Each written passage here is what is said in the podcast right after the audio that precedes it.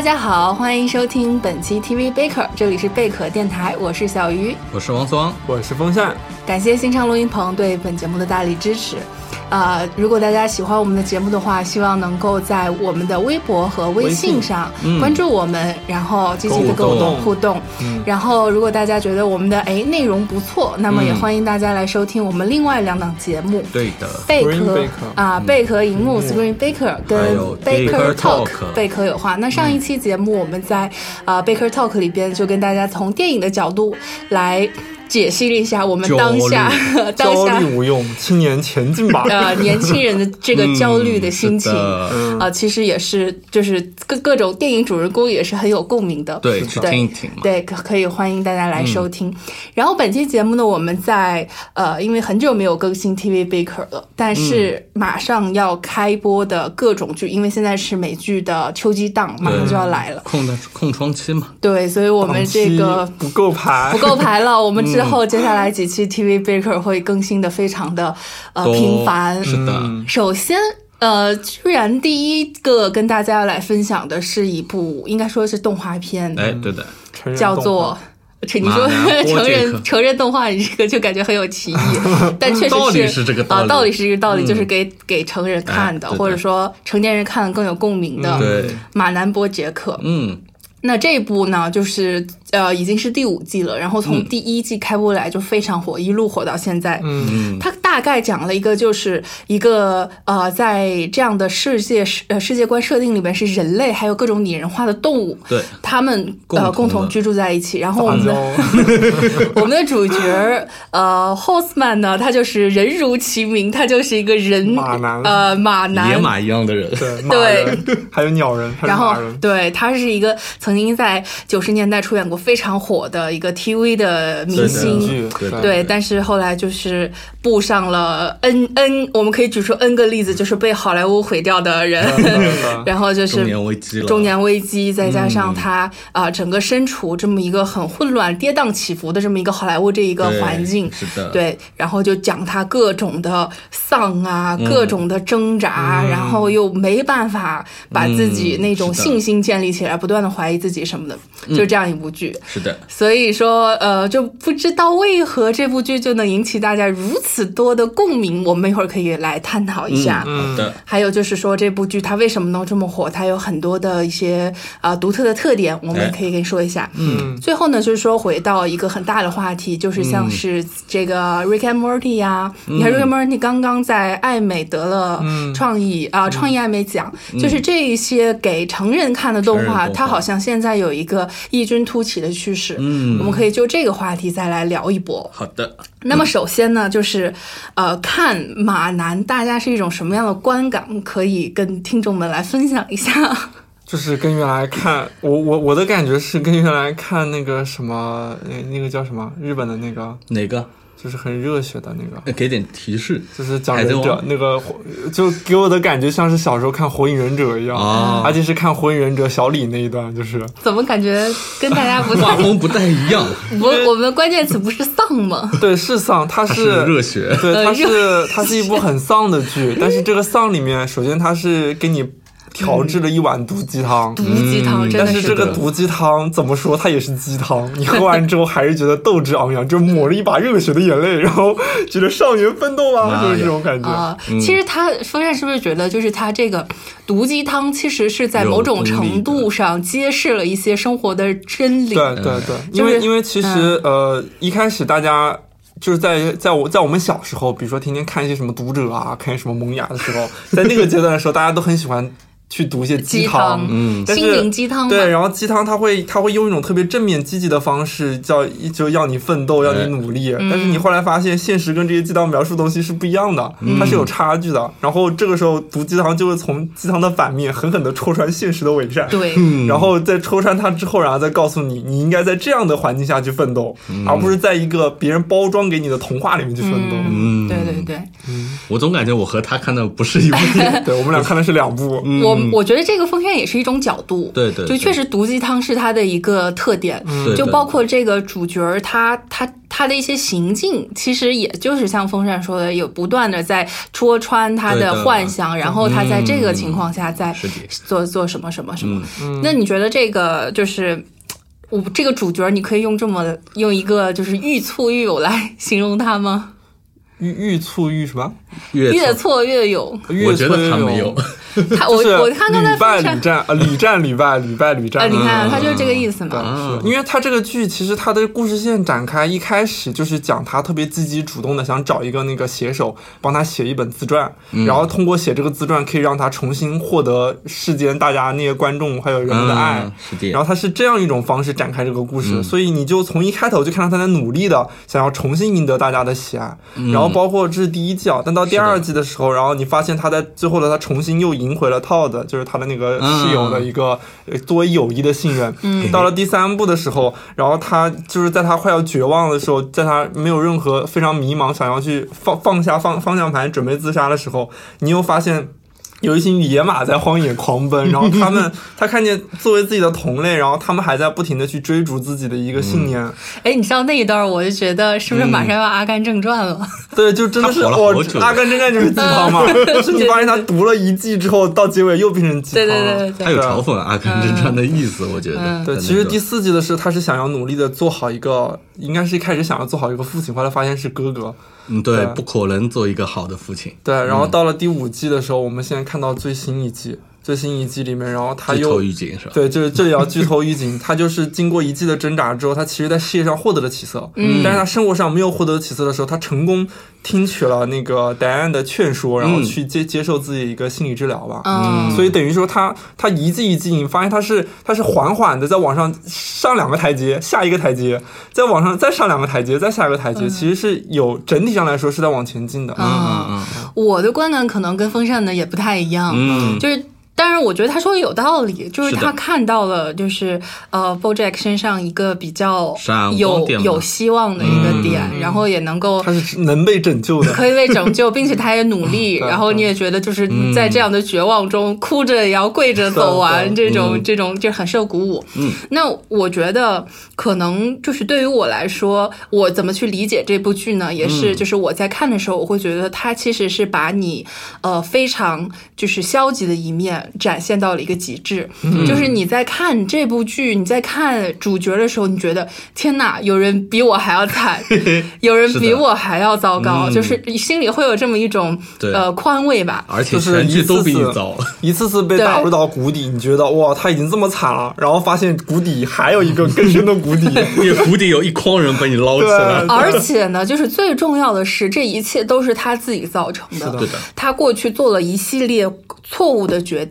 但是，当一个崭新的扭转的机会放在他面前的话，他往往还是会惯性的选择那个会让他自己后悔的决定，就是一路错下去。对，这个也是就是很丧、很丧的一点。再看他这个人，就是他那种呃自恋啦，然后一种就是呃自私自利，包括他。总是能够把那些身边真正关心他、真正想要帮助他的人推开，嗯，就是打一顿，就是他总是，因为他他等于说，嗯，常常陷入一种没办法自救的对自我怀疑，对这种一个环境。但是当别人想要去帮他的时候，他会。那一点点可悲的自尊，然后把对方推开，于是他就不断的陷入这种对于自己的呃过去的懊悔啦，对于自我怀疑啦，然后他总是你包括刚才风扇说的，就是他拍一个呃可以奥斯卡提名的电影啊，或者说进入一个新的恋情或者怎么样，但在这个过程中，他从来没有停止过就是自己的怀疑，总是觉得就是。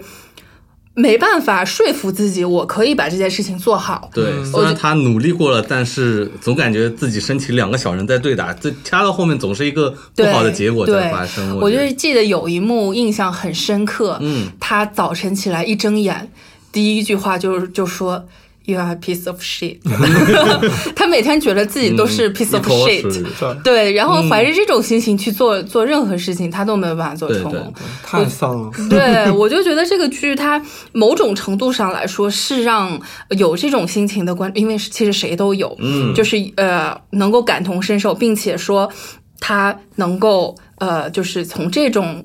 嗯嗯，反面角色身上获得一点正能量吗？自就是自己的宽慰吧。我觉得我是很有这种感觉。因为这个，特别是马南这个角色，他是很有缺陷的。嗯，然后他身上很多缺陷是能代表你作为一个普通人生活在这个世界上的一种共性在的。是的，所以你有时候在看他，不过不可能不是全部啊，但是某一个点，你就会觉得哇，我自己跟他好像啊，就经常会有这种共鸣感。对，哦，对，接着我刚才说的还有一点，就是在这样一个非常非常糟糕的呃主角的条件。下呢，他做的一些事情，比如说他间接的把 Sarah Lynn 给害死了，一个一个明明就是在情感上应该是视他为父亲的这么一个女孩，间接的把他害死了。对，然后就是在这这么大的事情发生之后，其实他没有担任何的责任，或者说就是他不用去。去试着去把这件事情力挽狂澜，或者怎么样，他的生活还是继续，然后他还是以还是这部剧的主角儿，就是说这种感觉其实也是一种逃避了。就是当你看的时候，他甩锅不补，挖坑不填，挖坑不填，对，就是这么一个，就是这么一个人。是的，嗯，我可能是和你们中间看的最晚的一个人。嗯嗯，你说一下你的感受嘛？呃。感受就我我三天补完了这五季嘛，我这也是可以去申请一下第一次啊。呃，首先我感感觉它是和很多剧挺不一样的一点是，一般的剧是给你塑造一个有缺陷的人物，比如说像马南这个浑身缺点人物，一季一季的给他，比如说在填坑 fix 他的内心的缺陷，而这部剧的过程是嗯。他是在努力的填坑，是在完完善自己的人格方面的东西，然后到比如说越填坑越大，越填坑越大，到最后他是个摧毁的过程。嗯，就他不像一般的剧是，哎，你一路上扬的，他是最后会给你往下坠一下，就感觉这个人更没希望了。我我可能和呃封山的观感更不一样一点。呃，我觉得是有时候我会觉得是他们这群人就是一个无无法获救的一种状态，他们会有自己的一些哎小。小的思考在里面，说我要去干这件事，但是我的预期知道你肯定会干歪掉，是这么一个过程。嗯，就无法被拯救的个体。对，就像我记得很清楚那个例子，第一季里面 Todd，嗯，就突然发现自己是个什么摇滚音乐剧的一个创作人，努力了一集，最后是发现，呃，波杰克把他给毁了。嗯，但是他们两个人友谊还是在这种怎么说非常崩溃的状态下，还一直慢慢的维系着这种感觉。哎，这是他一个非常怎么说微妙的一种关系了。嗯。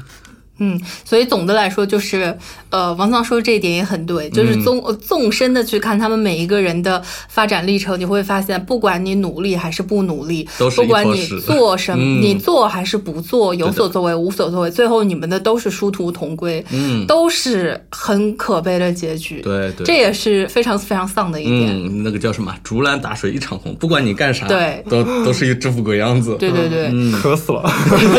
所以综合我们刚刚三个不。虽然是不同的观感，但是还是归结到一个字“丧”。丧对不行不行。对，呃，我觉得这个剧呢，是我是也是看一个文章，是一个呃心理学的教授，他就形容这个剧嘛，他说。就是这个剧，其实它描写的是丧本身。对。啊，当然，当然，人家是一个外国，他不会说丧，但他用了那个词，用意思，用了好几个词，嗯，然后归结啊，这个时候要说我们中文博大精深，一个字就能代表那所有意思，就是这种丧。嗯，但是这个剧就是描写丧本身的，嗯，而这种丧就像是你脑海中的一个声音，挥之不去的东西，你挥之不去，它每每就是。会会让你产生那种呃低的自尊心，然后会怀疑自己，会有那种就像是拟人化一个小恶魔在你身身边一直在说你不行你不行你对这件事要完要完要完，就是总是有这么一个对这个剧它就是非常。放大这个人格，贴切的就形容了这种很消极的情绪。嗯，对，这个也是为什么说这个剧它很很独特。哎，对，包括它这个里边其他的一些角色，我们刚才主要说主角嘛。嗯，那比如说这个相对戏份比较重的，嗯，Diane，Diane，Diane，她也是一个看似很、很政治正确啊，很有独立思考，然后会怎么怎么样，但其实她是一个非常非常伪善的人。嗯。嗯，就像是。呃 BoJack 一样，当 Diane 她可以做出正确的选择的时候，但是她心里面那种自我怀疑啊，嗯。或者说一些就是会驱使他做那个很差劲的决定。嗯所以说，你发现这姑娘虽然就是口口声声的总，她总是在一个很杂乱的环境里面，像一朵白莲花。对对，嗯，然后站在道德的制高点上，对你们怎么能这样？榨着你们所有人，但是真到她做这个选择的时候，他自己也差不多，她也差不多，嗯她就是最伪善的一个典型。嗯，他是一个非常怎么说？呃，剧里面叫命嘛，就非常尖刻的一个人。对，对他的对马南波杰克很喜欢指非常尖手画脚，对对对，对。但是他自己其实身上发生的事也没真真没好到哪里去，就让我感觉就像是女版的马南了。其实，啊有点对对。有点。然后再说到呃 Prince 呃 Princess Caroline，、啊，她呢是大家积极向上大家都挺喜欢那个角色，因为他是最鸡汤的一个了。他很那个鸡汤。就是真鸡汤。对五 G 看起来你了解他出身是一个特别不好的家庭，对，然后还曾经被被渣男伤害过，对啊，对 还有个老板也呃也也特别不待见他，做了十四年的助理。啊助理，哦，那个那个太逗了，嗯呃，老板是一个就是非常自视清高，觉得我就是大经济，对啊，就是我们现在圈里边叫大经济。然后他就是筛选剧本嘛，嗯说哎，今天你看了些什么剧本啊？他说 No Country for Old Man，然后 然后然后那个 No Country for Young Young Man，然后那个老板垃圾。是的，往天上一个一个 对风扇，啪一个风扇 断掉了。就等于说，其实他是怀才不遇很多年，对对，然后终于有了这个自己做一个大经济的嗯是的。机会。但是呢，你反家观庭没有离，对家他的嗯。家庭，对，她其实就是作为一个事业型女性，就是整日在忙，等于说牺牲了家庭这一块。到了四十多岁，还是没有，嗯就没有着落。对，对，和还和一个老鼠，猫和老鼠谈恋爱，真呃的，是。对，就是还生不了孩子对，还领养一个刺猬什么的，你就包括刚才王思聪说的，就是他们这所有人，不管你努力还是不努力，到最后你落的都是一场不开心。对的，嗯，这个是他的一个很核心的观点。嗯而且就是他这种不开心，就是你发现里面的每一个人物，嗯他现实的这种丧的这种东东西，其实都可以追追溯到他原来的成长环境啊，他小时候遭遇了什么东西，给他带来的一些影响。对对对。对，都是这些东西，最后让他变成了一个丧的人。丧的一个人。对，丧丧有原因哈，就是说丧是一个必然的结果，嗯。你无法逃脱这种的命运。对，啊。我们还拉掉一个角色，那个 Mrs. Peanut 呃 Peanut Butter，、哦。然后就是刚才风扇说的一个相对来说比较乐观狗，乐观，拉布拉多，对小黄狗，对对，对。他就是能够瞬间在打击中站起来的那一种。对，对，但他是属于那种就是很自我的乐观，嗯这是他的一个问题，也是他的一个成长环境的一个造成的一个原因。他就是一直特别乐天，但是当当周围有丧的东西出现的时候，他并不是说我能影响你，让你变得跟我一样乐观，而是你丧你的，我乐观我的，啊，对，两个人活在不同的世界。对，而且他等于说乐观已经成为他一个怎么说 hashtag 一样的东西，对他无法改变因为第五季我就记得我要变个强强硬的硬汉，对对。结果接下来哇，你这还是个好狗，对 就这种，就是你发现他其实想要改变自己的愿望。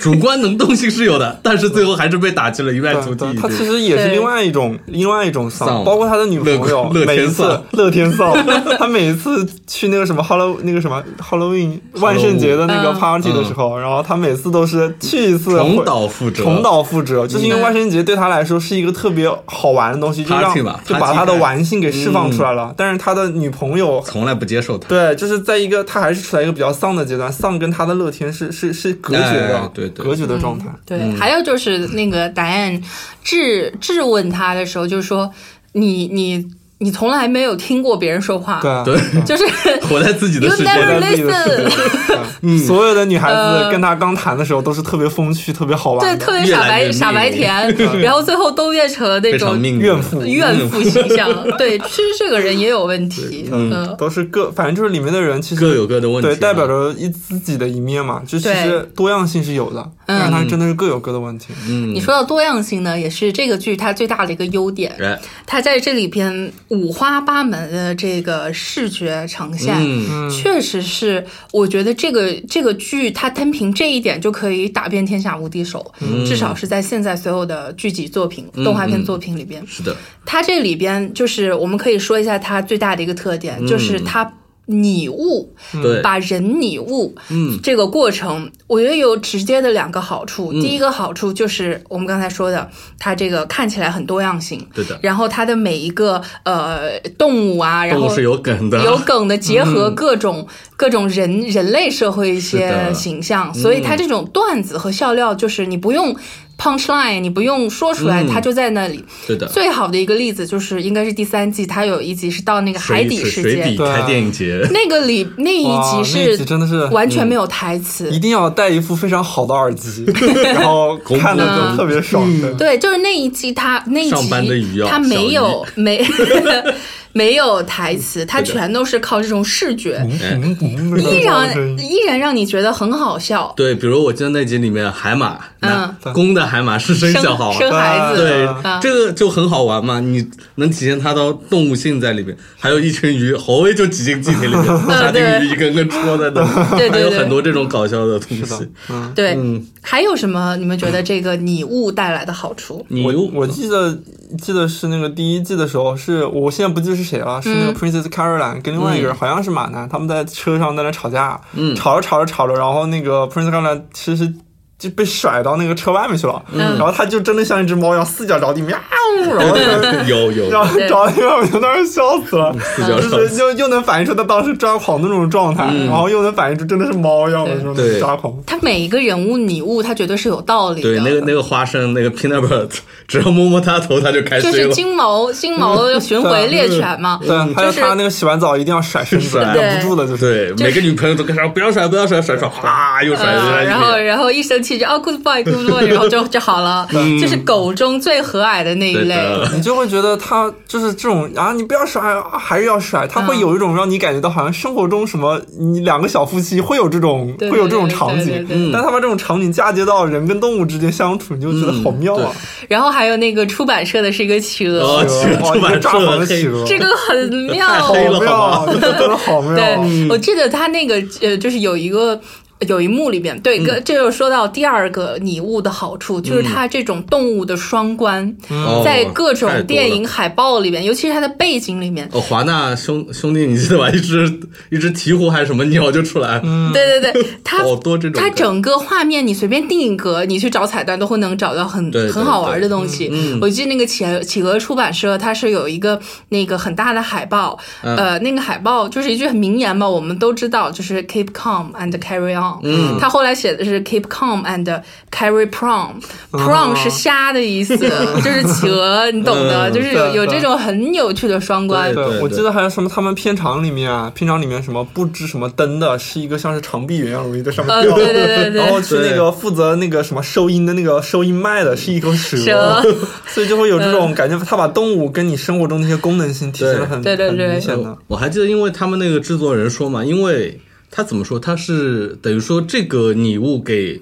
整部剧加加了一些好笑的东西。因为、嗯怎么说，你建立一个像 Peanut Butter 这样个人物很难，你放只狗，大家都知道它是什么性格。是的，对对对嗯嗯，嗯，就很快就带入进去了。对，像那只那个 Personless Caroline 也是嘛，嗯你知道它是非常积极向上的一只猫，然后跟个老鼠谈恋爱，对对，他会它会就就有这种增加一些非常。天然的讽刺。因为你嗯如果就是真的是像像放一群人放在好莱坞，就感觉好像就是一群人的故事。记不住，但如果对嗯你把一群动物放在上面去的话，其实有种看《动物世界》的感觉，要你置身于亚马逊丛林，然后昆汀塔伦蒂诺是只蜘蛛，然后你看那些你看那些动物的时候，你就会觉得五花八门，然后特别有吸引力。对，而且突然他出现个正经的人物人的角色的时候，又反而也很好笑。对对。对对，我记得有一集出现什么斯卡斯加德那个大肚子一出来，我笑死。嗯，对，他有很多这种黑名人，嗯，呃，纳奥米沃茨，还有就是那个，嗯我记得最明显的嗯就是 Peanut Butter 他一个前妻 Jessica Biel，、呃，对，对，这个没有他他就是 Jessica Biel 配的音，他他 真人来配的音，配自己对，那那我米沃茨也自己配的音，哦好多人。对。那谁也也也那个什么呀？就是那个头发特别长的第一季里面那个谁啊，我把他名字给忘了。还有什么查宁塔图姆啊？查宁塔图姆好像没有了，也黑了。反正都黑了。嗯，呃，还有一个，我就觉得他这种拟物真的是天才的想法，对，你知道为什么？嗯，就是你如你想象去掉就是马南的这个外表，其实他就没有吸引力。他不，他描写的其实是一个中年的。白性白人男性，嗯，就是 white guy，你知道吗？如果说他没有这一层动物的掩饰的话，你就会发现，你再去看一个中年的白人，然后他又自私又自利，他的那种呃品味很差劲，就是哎。各种大妞儿、各种乱就睡，很油腻，很油腻的中年白人，再加大上肚子。对对。他就是这种中年危机啊什么的，对对对你你你甚至都不愿意再看，或者说完全没有吸引力。消解一种罪恶感嘛。就他有时候喝酒什么嗑药，整天乱乱来，就一个马的形象你还好，换一个人身上你就受不了对，是了。的，对是的，人就太负面了。对，然后 然后 Peter Burton 他就是一个很很乐天的，其实也是一个白人男性，金头发的那种，一个金头发的，然后长得又好看嗯，但是就是没有没有演戏的才华，去演一些广告啊，去去去那个主持主持，那主持是叫什么？Hollywood Star and Celebrity 对 Do 对 they Do they know things? Let's find out.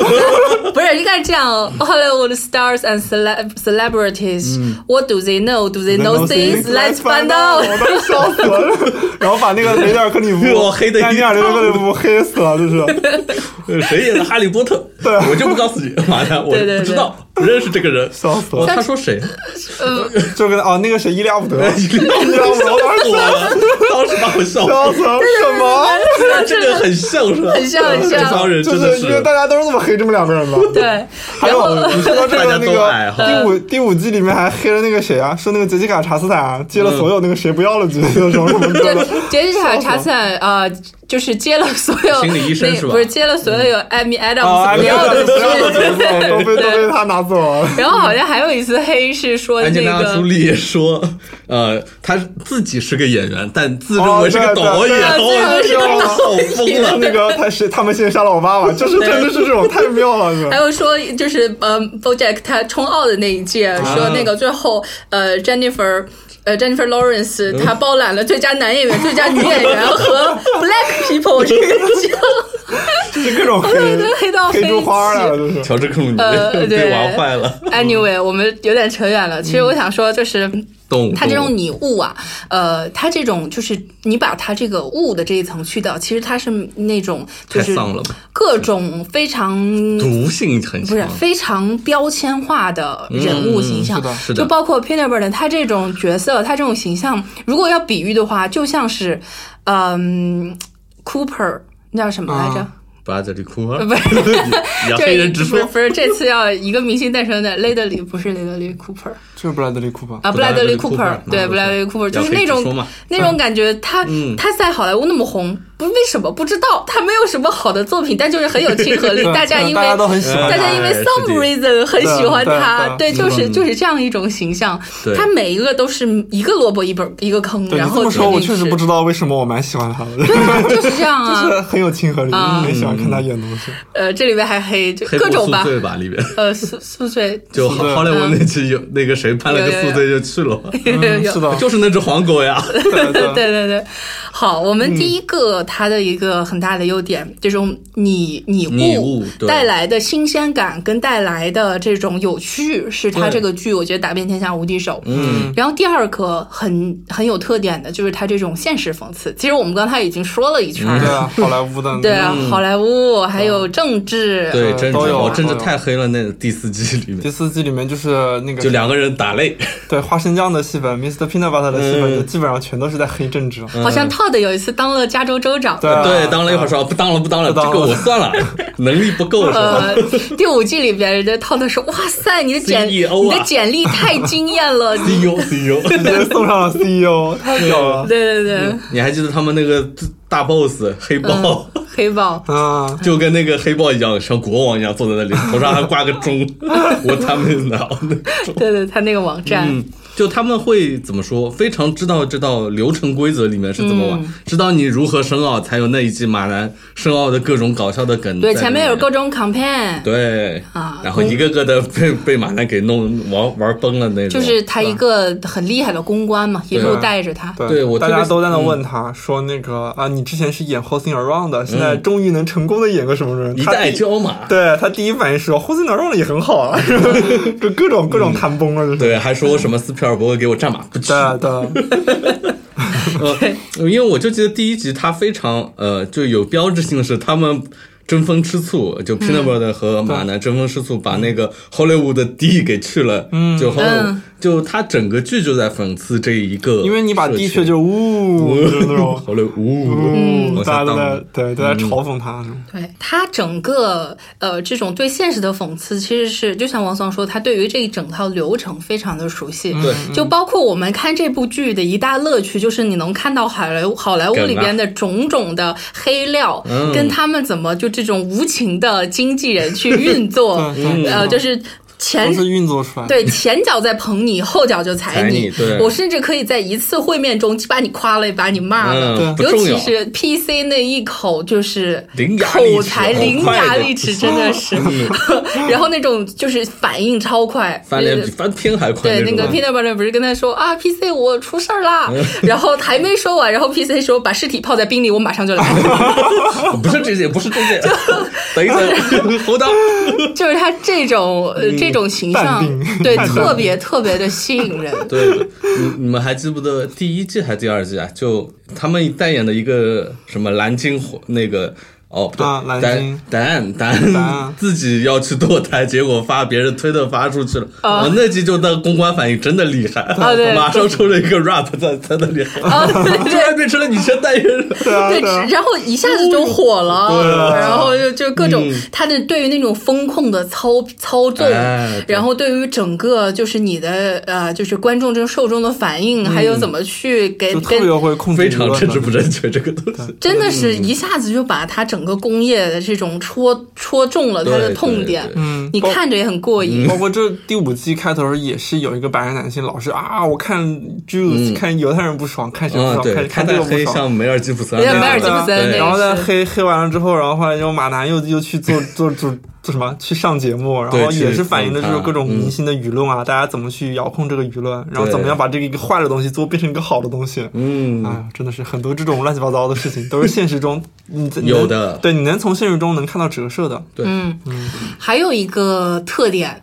就是除了我们刚刚说的现实讽刺，它还有一点做的其实很好的是在这个剧它拼凑它故事的方式上，哎对对，它用了很多闪回，嗯，这个是特别好。就是就像刚才风扇最前面说的，他你你当你觉得这个人无药可救的时候，他会演一段他的过去，对，来让你理解哦，原来他是这样的，比如他妈妈那个 Beatrice 就是这样的一个一个人，对，但是 Beatrice 他的妈妈也是那样的一个人，就是他这种一代一代的。杰诺瑞型白杰诺瑞。对，遗传厄运。遗传，我靠！风扇看看那个片挺好，不看不看不看，就名字名字知道就行了。遗传带来的厄运，对你就会发现他每一个人的呃这种悲惨都是有根源性的。对，而且他的那种剪辑方式其实有一点神经病式的那种乱来的方式，乱来。但你看了就超级嗨，就是带来了跟大群完全不一样的享受，你知道吗？这个是有逻辑的，这个是有逻辑的乱。他虽然是瞎剪，对，但是他这个就是他是真的能把那种神经病的那种感觉给剪出来，包括那个 Beatrice，就是那个马南他妈妈，嗯，就是怎么样从那个神经病的状态苏醒过来，然后认清楚自己的儿子。I see you。对，包括马南监护室。I see you。对，我靠，这个太绝望了。还有还有马南，他一次又一次的就是跌入到那种就是惶恐的那种状态，然后怎么样从那种惶恐的状态再抽离出来？嗯，我都觉得哇操，真的是。把那个动画的那种想象力发挥到了极致，对我觉得那太妙了。那几个编剧真的厉害，他完全不会忘掉自己之前讲过什么东西，对对对，从来不会漏掉自己的人设。就比如说一般的里面，就像 Todd 这个人物，嗯，一开始就住在你那个马南家里的，永远睡在你的那里一团垃圾，人 人家就是不去管了，他。到了第五季，又突然讲这个人是怎么进来的？就是那一集，就是那个 Mr. Peanut Butter，他去那个派对那一集。我操，几个女友的不同时间段的派对，全部剪混剪到了一个场景里面去，然后在这一个场景里面去穿出了穿出了那么多人物的过去和现在。PC 以前是助理，一直开门，一直在开门。关门，然后套的怎么样？从一个捣乱的小孩子住进了那个谁的家，然后你发现每个人都是完整的，你就觉得哦，操，那一集实在是太屌了。对，而且他。他会有这种前后的对仗，比如说，呃，PC 他想要去领养一个孩子的时候，就闪回了他曾经有过堕胎的经历，呃，不是流产的经历，流产的经历，对，这个就会形成他丰满了他整个人格，你一下就明白他是一种怎样的心情。对，你还记得小鱼，他有一有一次说。告诉那个老鼠说我堕了一次胎，然后说其实不是，我堕了四次胎。嗯，他有些是言语里会又丰满了这个人物，带出了一下，但是没想到你后来就真的在讲这个故事，而且这个故事又会对他后来的决定啊，真的是越讲越觉得，哎，这个剧实在是太完美了，千变万化，每条线都有联系的，嗯，是的，是的。呃，说到这个闪回，其实我们不妨来说一下，就他们每个人这种过去的阴影。嗯，其实在他他在这个第五季应该是第六集的时候，就是他全程自己单口在说，嗯，就感觉致母亲的一封信，呃，就是这这个致辞嘛，致辞。那一集太那一集太妙了。哎，那个王松应该看过梅尔罗斯。呃，我看了，就是本尼演的那个梅尔罗斯，也是这样的，是吧？也是真的，一模一样。我靠！就是他的那种遗传，连脸都是一样的，脸也很长哦。包括他，他那在那个剧，那个迷你剧嘛，好像就四集，四集对。然后他在那个里面也有他在母亲的呃哀悼会上致辞。父亲，父亲，父亲，我记得是对他父亲死，父亲，父女母亲后来也死了。长辈的哀悼会上，对，就是感觉胡言乱语不说，而且他是没有办法控制住自己，不去对这个吐槽啊，然后各种恶意的，就会就会让下面的人看 what the fuck 的那种说出来这样。你真的是在吊唁吗？就是就是各种。马南的一集也是这样的，对他就是把那种呃，你你这辈子没办法跟跟你的家人和解，你也没办法跟自己和解那种状态表现出来了，对，这是中产阶级的焦虑吧？这大概就是。而且马南还说，如果你同意的话，请敲敲棺材。对对，我就知道你最后肯定不会让我得到满认字，包括他他家。他那个他父亲也是因为怀才不遇的小说家，对，天天骂他那个。对，所以其实就是主创啊，就是这个编剧，他有在讲说，呃，他他们有商量过，这个马马南这一部剧里边是否应该有一个坏人，就是有一段时间大家或者说观众会觉得他父亲就是这个剧最根本的一个一个坏人。但是再往前翻一层，你发现他妈妈他的那个家庭也是无药可救。对对，就是其实这个是一个没有坏人的一部剧。对，它呈现的就是一种呃，就是这种丧的本身。对，就包括代代遗传下来。对对对，因为。因为当时刚看这个剧的时候，很多人都把它比作是像是动画界的广告狂人，然后就是感觉又全新塑造了。因为当追播里面有很多也是，你发现他是一个特别恶、特别特别反面的一个一个主角形象。然后，但是当他回忆到他过去的各种各种事情的时候，你就会发现。找到原因了，都是他的父母，他的过去的儿童经历造成这样的情况。对，但马南更厉害的是，他的他父母的父母还是有原因的。就等于就是说，这部剧其实是在我看来是在广告狂人基础上，他在广度和深度上面都进一步挖了一层。对。他其实每个人都有谈到他的家庭，像答案第一季里面，就他那个家庭，他们他们家庭是乱糟糟的。对，而且答案这一季第二季，我操，看得我心都碎了。他第二季就回越南了，回越南了。但是你他发你他回越南之后，你发现他所代表的是一种就是移民意的那种那些人。我在我自己的故土里面，我找不到归属感；我在新的一个故土上也找不到认同感。大家都以为我是属于另外一边的，所以就那种孤独的感受，然后他一下子就挖出来了。对他那个写写一个博客文，说什么十条，结果发现全是跟他反的。对啊，对，是的，嗯，总的来说，就是在这部剧里面，其实你最大的反派就是生活本身，哎，对，这是一个很很黑暗的内核吧，可以说是，嗯，哎，所以最后我们再来就是展展望吧，或者说总结一下，就是现在这种异军突起的。呃，以成人为主要观众群体的一些动画，比如说《南方公园》算比较早的了。对，《南方公园》和《辛普森》辛普森也蛮早，也蛮早，三十三十年了。然后呃，《南方公园》到现在这种就是《Rick and Morty》，然后《马南》这种，其实。其实我们这个时代算是一个比较幸运的时代，就是说有人专门为成年人去制作这种动画。是的，你像以前迪士尼也好，或者什么样，大大家就是聚聚焦的点是说把这些可爱的动物怎么去拟人，把它怎么呃变得活灵活现，然后让它更加可爱。其实动画人是在朝着这个目标去努力的。但是你会发现，像马南的著这个创作者也好，Rick and Morty 创作者，他们的初衷是把把动画当做一种表现形式，对，一种载体。嗯，它的目的还是表现一些就是他想表达的东西。是，这跟动画本身是没有关系的。因为动画它它你说到往本质里面说的话，它其实它所能承载的那种表现的一个手法和方式，是要远远大于你真人电影能承载的东西。对，但是现在目前主流的，比如像迪士尼那一派，或者是我们平常所主流的看到的动画片，都是其实它是把它限定在某一个框框里面。给然后儿童看的，对，然后但是伴随着现在，比如说你后来 YouTube 后来慢慢起来了，后来包括流媒体像 Netflix 这种钱呃人傻钱多的 人傻钱多的这种平台出现之后，它会慢慢有更多的可能性，让你去探索一些怎么样在这个框框之外，我们搞找一些新的呃新的一些类型，对对。把它嫁入到这个动画的这个方式里面。嗯，就网飞的运作模式其实很前沿的一种，就你在之前你不可能说什么一季全部给你看这种是没有的，对对吧？是的，是的像。HBO 就每周一集嘛，正常的模式。嗯，它其实有很多突破的地方，也使得我们说的那些呃原来不太容易看到 Rick and Morty 啊这种动画制作人啊能够出来。嗯，因为它的制作成本来说，它是控制的很紧的。这个制作人说过，他之前在哪家公司做了两三年了。就这个东西在慢慢磨，还没搞定，然后跳槽到网飞说，哎，今今天拍板说，明年夏天给我出出来，啊呃，这个速度是很快的，是的，嗯，虽然网飞其实这个模式有问题，就有些东西真的做的不好，对，但它有些闪光的东西很，对。对，它东西多嘛，项目多，就总总有大浪淘沙，好的总会被淘出来，被我们看到。是的，对。所以才会用这种模式，慢慢我们才能发现像 Rick and Morty 啊，像这种马男这样的一个动画。嗯是。然后其实、其实它从某种程度上来说，是把这个动画，特别是那种非主流的那种那种那种成人向的动画，把它带回到了主流的一个领域。哎，是，嗯，呃，这两部其实放在一起说是很合适的。嗯，就是马南，他应该说是描写了一种，嗯，生活化的东西，就是他如果把他这个剧拟人的话，就是一个感觉二十多岁快三十了，还一事无成，甚至住在老家地下室的，嗯，然后抽着烟喝着酒，然后生活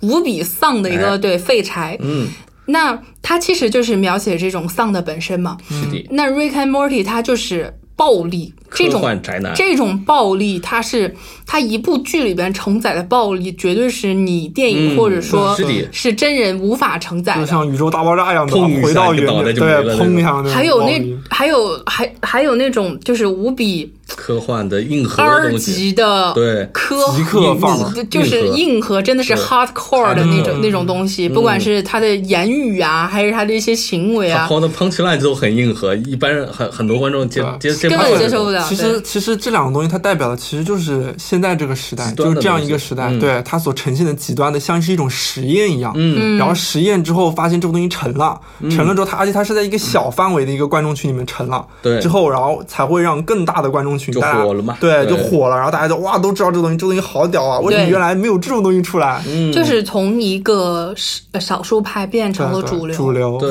嗯。包括这个马呃《Rick and Morty》获奖啊，嗯。然后这个马南就是不断的拍到第五季啊，其实它都现在成为了一个主流的东西。对，呃，原先我记得应该是很多年前吧，嗯。我我安利王思王看《Rick and Morty》，我一下午就全看对我，我 安利了身边好几个小伙伴看《Rick and Morty》，因为我是因为那会儿 Rick and Morty 根本没有这么火，我也是嗯就是很小众的这么一个群体去看。对我之后也推荐给很多小伙伴，对。只要见个人就会口口相传口口相啊，传，真的厉害。但是你看现在 Rick and Morty 已经成了一个非常主流的东西，对，有非常稳固的粉丝群，对对对。对对，但是就是会有会，我记得那个呃，就是还是会有一群最核心的拥簇，他跟一帮凑热闹的。我就记得那个豆瓣好像 Rick and Morty 是九点八分，嗯，然后有一个点赞最多的评论是我们中间出了没有打五分的叛徒，我觉得完全能够形容我对 Rick and Morty 的感情，就是这样的，谁没有打五分，你就是叛徒，你还看什么 Rick and Morty 啊？这样？的，你不懂。那我说那马南的 叛徒多一点好，没有 recommending 那么拥趸。啊，对，那个真的是是拥趸。对。对，哎，说到这个马南的制作人啊，其实我们也就是他叫什么来着？了解了一下，拉斐尔，对，Raphael 他他叫什么？叫什么？不重要，不重要。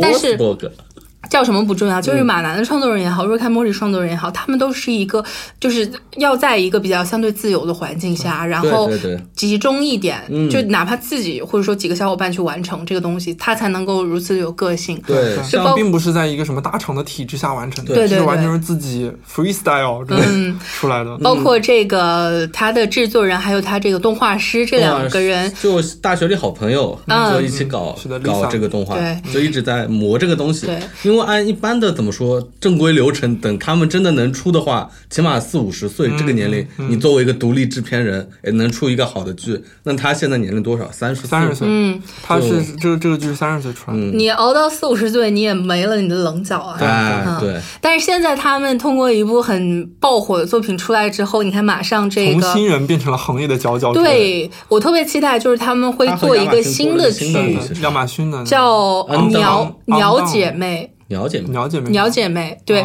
它也是一个以人拟物的一个剧，然后是两个，也不能说废柴女吧，但是但是一个是就是呃，一个就是很有。